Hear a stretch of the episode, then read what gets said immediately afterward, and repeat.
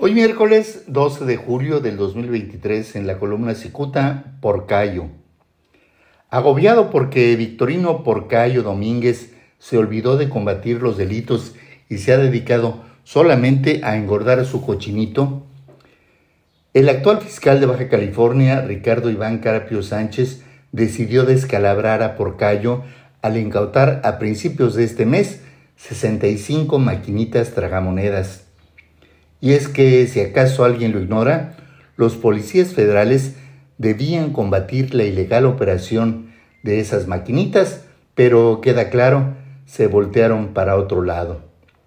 Propietarios de locales comerciales de la zona este de Tijuana confirmaron a Cicuta que los dueños de esas maquinitas son miembros de una organización criminal que a su vez reciben protección de elementos de la Policía de Investigaciones, es decir, de la Fiscalía General de la República.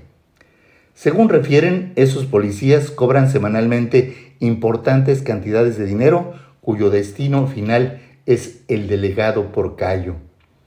Las sospechas toman forma al observar el aumento explosivo de negocios que tienen maquinitas tragamonedas a las cuales les llaman sinfonolas.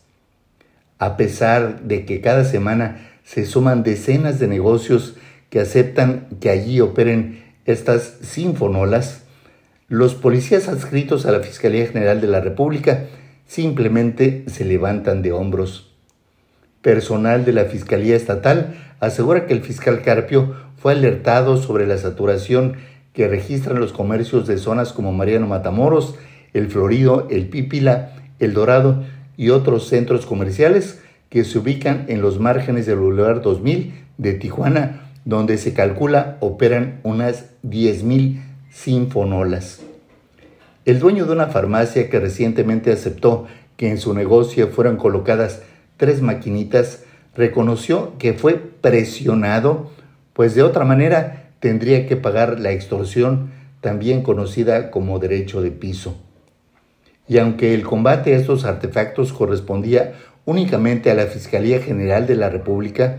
durante el gobierno de Jaime Bonilla Valdés se realizaron modificaciones a la ley para que la autoridad estatal pudiera atacar la proliferación de estos aparatos. Quizá por la sospechosa tolerancia del titular de la Fiscalía General Victoriano, Victorino Porcayo y por las modificaciones legales, el fiscal estatal Ricardo Iván Carpio Sánchez decidió en las primeras horas de julio realizar un operativo que arrojó el decomiso de 65 maquinitas.